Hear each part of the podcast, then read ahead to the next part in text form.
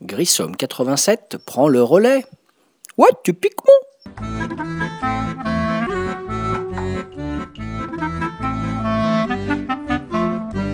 Salut les ludophiles, ludopathes, ludovores et autres ludistes invétérés. David, alias Grissom87, en vadrouille aujourd'hui, euh, 26 décembre. Vadrouille en bord d'une magnifique route bordée de vignes qui s'appelle la route des châteaux. Donc excusez-moi éventuellement pour les bruits de circulation. Donc David parti en vadrouille avec son dictaphone afin de diluer dans ses artères les excédents de foie gras du 25 décembre et accessoirement pour vous faire un petit podcast. J'espère que vous avez remarqué que je parle moins fort, je suis un peu plus loin du dictaphone et j'essaye de tenir compte des remarques de mes auditeurs et de ne pas agresser leur tympan sensible. Aujourd'hui, podcast numéro 129, je vais vous parler des jeux Stone Meyer Games.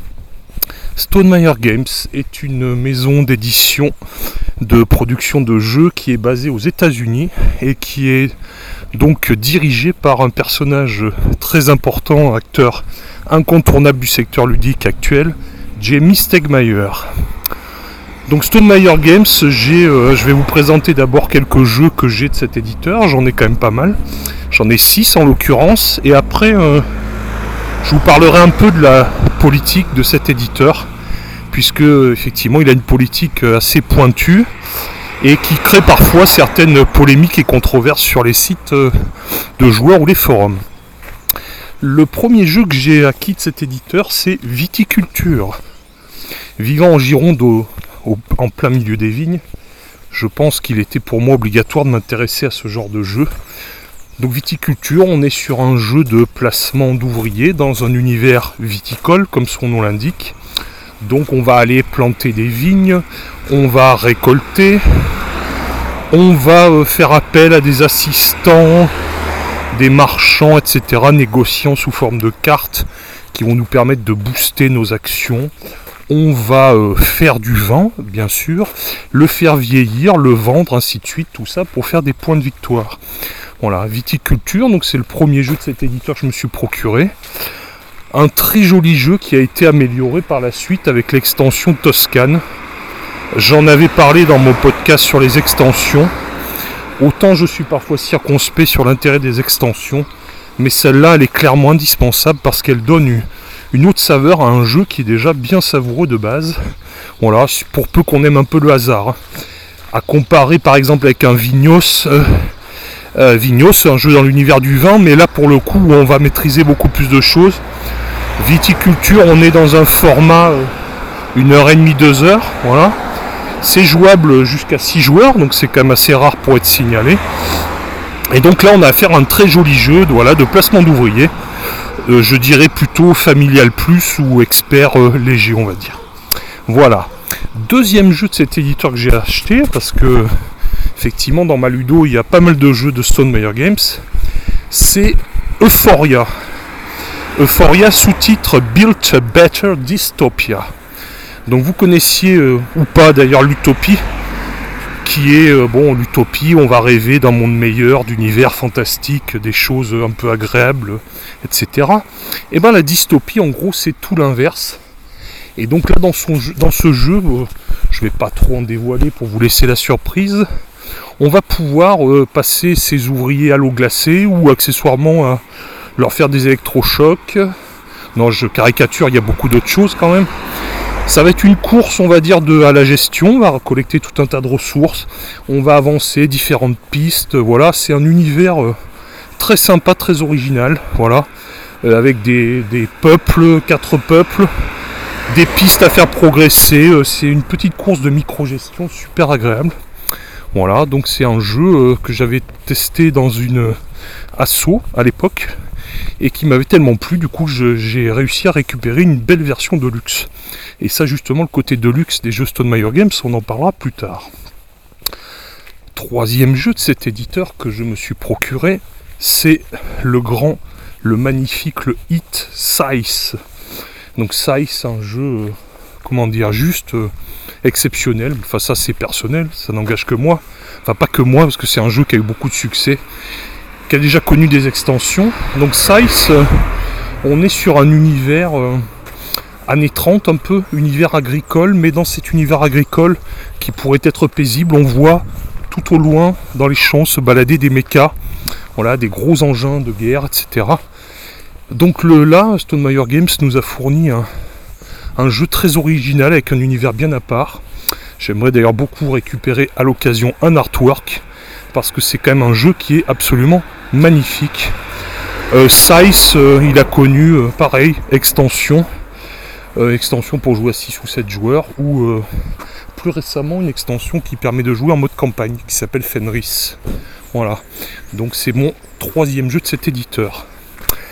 Quatrième jeu de cet éditeur, encore une fois un hit, parce qu'effectivement, cet éditeur a tendance quand même à cumuler les gros succès, les gros cartons ludiques.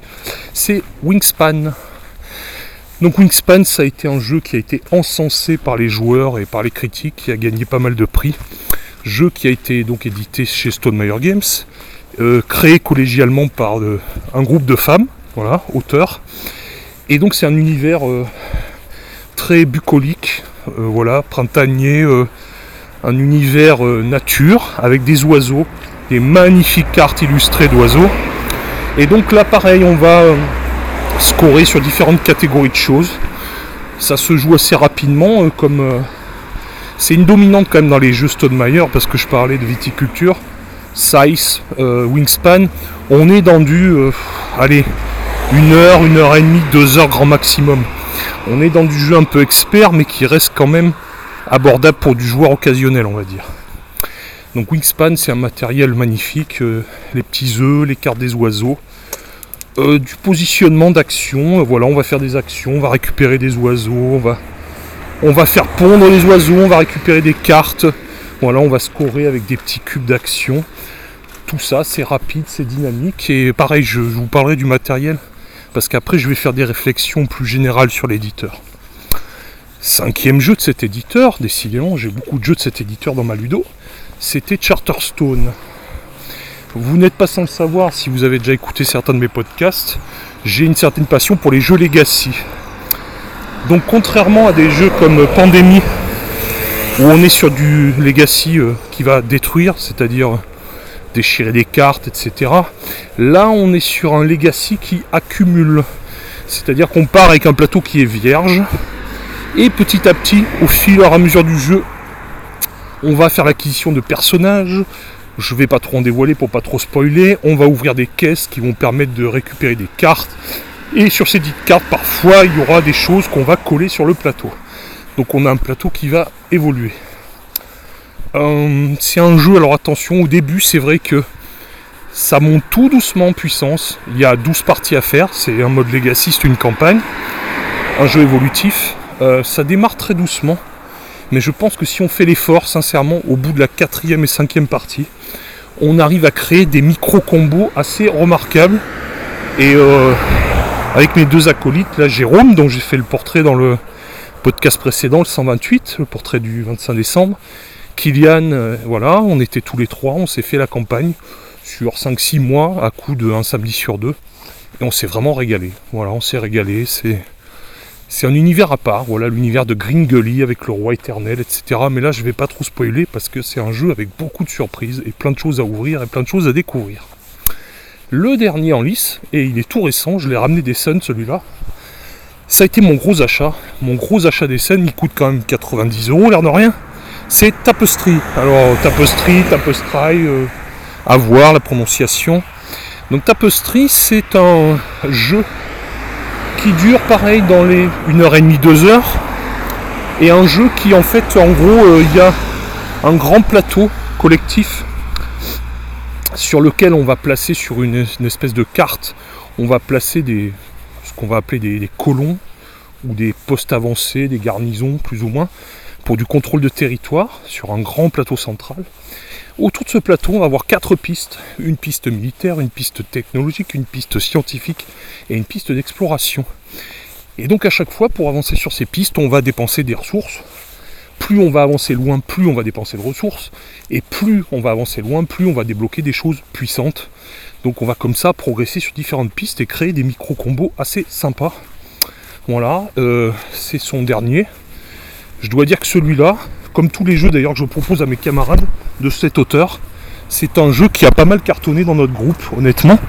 Voilà, alors euh, je m'excuse, j'ai un petit souci technique. Je viens de traverser, d'enfoncer mon pied dans une espèce de fossé et j'ai les pieds trempés, mais bon, ça va bien se passer. Donc je continue. Voilà, donc six jeux de cet éditeur que j'ai à la maison. Viticulture, donc, Euphoria, construire une, meilleure dystopie, euh, Wingspan, Size, Charterstone et le dernier Tapestry. Alors qu'est-ce qu'on pourrait dégager comme point commun sur tous ces jeux? Parce que je crois que chez cet éditeur, il y a quand même des dominantes qu'on va retrouver dans tous ces jeux. Déjà la dominante qu'on va retrouver, c'est que c'est des jeux qui même sur un niveau de complexité, on est quand même sur des jeux experts pour la plupart, malgré tout. Même si euh, par exemple un Wingspan est un peu plus familial entre guillemets. Déjà on a une base commune sur la durée. On n'est pas sur des jeux qui vont durer 4 heures. On est vraiment sur des standards, euh, je pense, qui correspondent au temps de jeu disponible des gens actuellement. Donc on est sur du 1 heure, 1 heure et demie, 2 heures. Évidemment ça dépend à combien on va jouer. Sachant qu'on va peut-être quand même éviter de jouer à 6 par exemple à size parce que ça peut être rapidement le bazar pour pas dire plus. Donc première composante quand même des jeux qui, avec un degré d'expertise assez important, restent quand même abordables au niveau durée. Une autre composante importante, c'est que bah, ils essayent de, quand même d'avoir des thèmes et des univers assez forts. Même si on me dira après, oui, oh, le thème c'est plaqué, ça compte pas, patati patata. Euh, n'empêche qu'il y a des choses vraiment originales. Euh, je veux dire, Size, ils ont créé quand même quelque chose de qui sort un peu de l'ordinaire. C'est un univers alternatif, années 30, avec des mechas, etc. Euphoria, on est carrément dans quelque chose de fantastique, un peu SF avec des peuples, le peuple du ciel, le peuple des souterrains, etc. voilà, donc on est dans des univers dystopiques, alternatifs, uchroniques, enfin c'est voilà, il y a quand même une belle recherche au niveau du thème. Ce qui est commun et ce qui me plaît dans les six jeux en question et dans l'univers de cet euh, éditeur, c'est qu'il y a un souci particulier du matériel. On est sur des jeux, bon attention, et c'est quand même pas les jeux euh, premier prix. On est sur des standards de prix entre 50 pour un Wingspan, jusqu'à 90-100 euros pour un Size ou un Tapestry récemment mais on a quand même un éditeur qui a le souci de base, entre guillemets, de proposer un produit qui est vraiment de luxe. Et ça, c'est une des marques de fabrique de l'éditeur et de Jamie Stegmaier, le patron, c'est de proposer, après libre pas aux gens d'acheter, une expérience qui est vraiment de luxe. D'entrée de jeu, avec des beaux composants, du beau matériel. Donc on a des choses assez léchées en termes de cartes, en termes de composants de ressources en termes de qualité des plateaux, épaisseur. Par exemple, Tapestry au toucher, très agréable toucher, la texture des petits plateaux de civilisation, super agréable au toucher. Voilà, euh, un souci constant d'un matériel de grande qualité. Et donc, bah, du coup, ça a un coût, c'est le coup de le dire. Voilà. Voilà, une autre composante de cet éditeur aussi qui est très importante et qui peut créer des polémiques, c'est que il a une politique marketing, cet éditeur, qui est bien à lui. Il y a effectivement tout un tas de composantes qui peuvent déplaire à certains. Il y a d'abord ce que j'appelle moi la pénurie entre guillemets organisée. C'est-à-dire que Jamie Stegmaier, j'ai pu le vérifier à Essen cette année. Bah, par exemple à Essen cette année, Tapestry, tout simplement il a buzzé déjà du fait que chaque jour il y avait 10 boîtes en français disponibles. Donc la rareté crée euh, le besoin euh, fébrile de s'en procurer une boîte. Et donc euh, je soupçonne quand même qu'ils ont une stratégie assez avancée là-dessus de générer une certaine pénurie en écoulant par exemple un nombre de boîtes de Wingspan quand ils le sortent assez limité, ce qui fait que rapidement demande réédition rapide, etc. Réédition assez rapprochée, mais du coup ça entretient le buzz parce que les gens, le bouche à oreille étant sympa parce qu'il y a quand même du chouette matériel, Rapidement, les rééditions se suivant, on alimente comme ça le buzz assez régulièrement. En amont d'ailleurs des campagnes, soit euh, ça peut être parce qu'ils proposent parfois des souscriptions, c'est pas vraiment des Kickstarter, il alimente par des petites phrases, des petits messages, il fait monter la pression doucement, gentiment. Donc c'est vraiment, euh, en termes de politique marketing, c'est vraiment assez malin. Et il a réussi comme ça à se créer une grosse communauté de fans inconditionnels qui, à la limite, peut-être moi le premier, hein, je critique pas, vont acheter quasiment les yeux fermés sous prétexte que c'est cet éditeur, sans même forcément se préoccuper du thème du jeu, parce que cet éditeur, dans l'esprit de certaines personnes, certains joueurs, ça fait tilt automatiquement. Inversement, il a des détracteurs qui, qui n'aiment pas sa fonction de fonctionner sur les médias, enfin médias, euh, internet et autres, parce que c'est vrai que l'éditeur, il a. euh, bon voilà, il a des codes à lui au niveau communication ou autre qui, on va dire, et au niveau marketing, qui ne conviennent pas forcément à tout le monde. Donc on est sur des jeux, effectivement, après, voilà, c'est un parti pris. C'est des jeux qui proposent du deluxe à des prix variant entre 50 et 100 euros. Moi, après, sincèrement, j'adhère. Voilà, je suis client, je m'en cache pas. Sachant qu'en plus, ils sont malins, c'est que sur leur boutique, il y a encore de multiples façons de les améliorer, ces jeux. On a déjà de base un jeu qui est de luxe, mais il faut savoir que sur le site, exemple pour Wingspan, et forcément j'ai craqué, c'est totalement inutile, mais il me les fallait, eh ben, on va remplacer les petits cubes par des nichoirs, par exemple pour les actions. Et puis on va avoir des ressources améliorées. Et puis pour Size, on va avoir des cartes rencontres supplémentaires. On va avoir un plateau euh, plus grand. On va avoir récemment le plateau qui va modifier la mise en place. Ils ont développé tout un système de ressources et de choses pour customiser les jeux.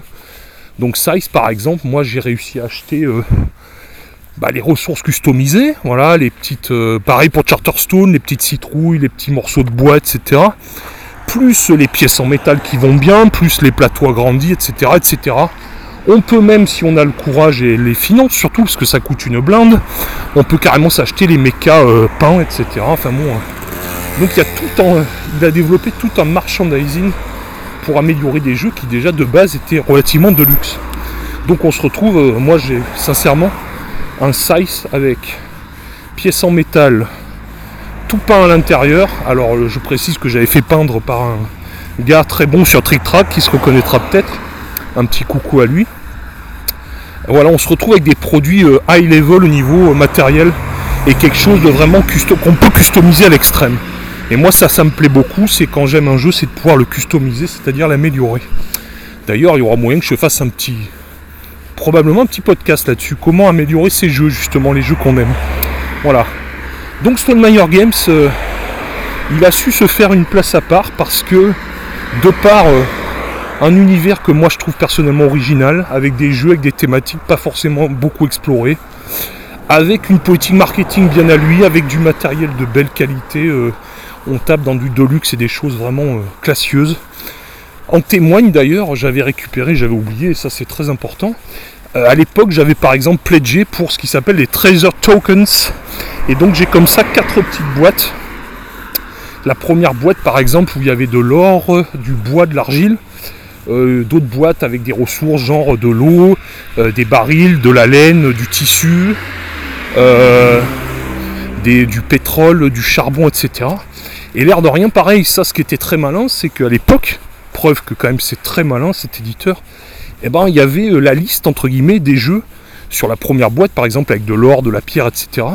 Il y avait une liste comme ça de 10 ou 12 jeux qu'on pouvait customiser parce que grâce à cette boîte on pouvait améliorer les ressources de base des jeux en question qui ne sont pas forcément des jeux de cet éditeur d'ailleurs.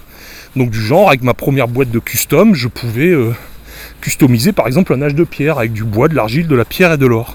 Voilà.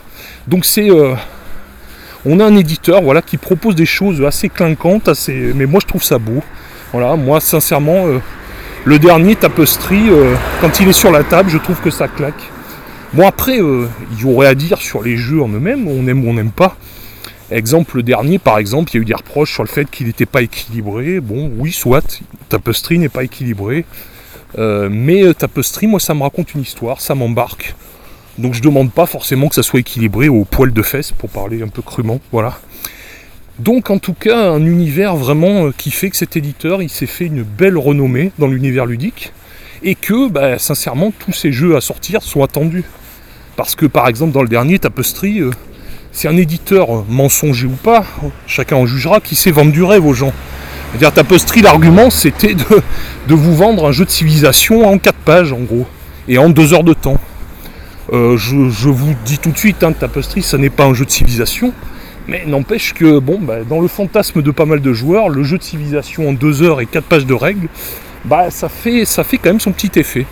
Voilà euh, une des preuves entre guillemets de l'habileté de cet éditeur qui a su euh, se créer comme ça sa petite communauté de fans addicts dont je fais partie. Voilà, et je sais que bah, j'attendrai le prochain parce que d'ailleurs là tout récemment je pourrais rajouter une autre boîte. Je viens de faire l'acquisition de l'extension des oiseaux d'Europe, qui est juste euh, magnifique. Encore une fois, les cartes, on va pouvoir jouer. Je suis content avec les maisons charbonnières, les rouges-gorges, etc. Donc ça, c'est superbe. Voilà, c'était, euh, j'espère, pas trop fort pour vos oreilles et pas trop agressif. C'était donc David pour le podcast 129 sur les jeux Stone Meyer Games. Donc Stone Meyer Games, le génie entre guillemets de Jamie Stegmaier des jeux pour joueurs euh, experts euh, mais restant relativement abordables avec du beau matériel, voilà, donc des jeux qui demandent un investissement euh, certain niveau pécunier on va dire, mais sincèrement quand c'est sur la table, ça claque. L'air de rien, moi je trouve qu'on en a pour son argent. Voilà, c'était ce podcast 129, j'espère que ça vous a plu. J'espère que ben voilà, que vous avez apprécié d'écouter ce petit moment avec moi. Et je vous retrouverai bientôt un nouveau podcast qui sera le podcast numéro 130. Voilà. Je vous dis à bientôt les ludos et surtout, eh ben, amusez-vous bien. Bon jeu. Ciao